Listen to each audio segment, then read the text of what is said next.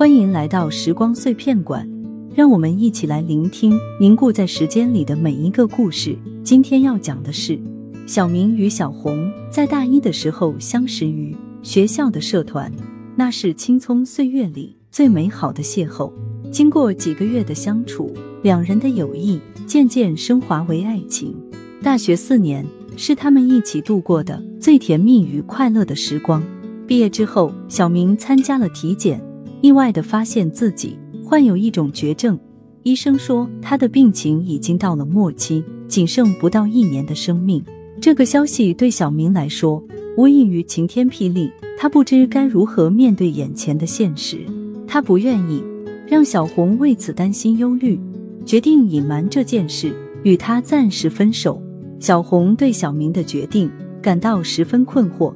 他不明白他为何突然要分手，小明却只是静静的拥抱他，没有给出任何解释。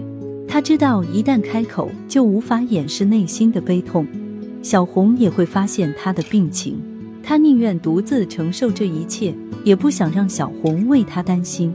小明开始闭门不出，独自面对生命的最后时光。他把所有的时间都花在回想与小红在一起的点点滴滴。那些青葱岁月里最美好的记忆，一天天的跌入沉痛之中。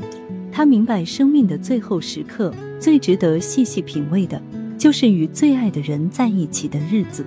那几年的回忆，成为了他此生最宝贵的财富。临终前一天，小明给小红写了一封长长的信，解释自己为何要推开他。他让他不必自责，并祝他未来能找到一个更好的人。第二天清晨，小红打开信时，小明已经离开人世。他泪水模糊了视线，却看清信上小明留下的最后一行字：“我的世界从遇见你开始，也因你而完整。我爱你，一直爱到永远。”小红收到小明的遗信后，整个人都处于崩溃的边缘。她不敢相信命运如此无情。让小明在生命最美好的年华里就此离去，他痛苦的回忆起与小明在一起的点点滴滴，那些青葱岁月里最美好的记忆，此刻却成了他此生最深的遗憾。小明的葬礼很简单，只有小红与两人的亲朋好友参加。小红一直红着眼睛，泪水在脸颊里肆意流淌。他心中的小明一直都是那么阳光开朗。那个在大学拉着自己的手跑过校园的身影，此刻却永远的定格在记忆里。生命的短暂，让他深刻的体会到，最珍贵的瞬间，往往在转眼间消失不见。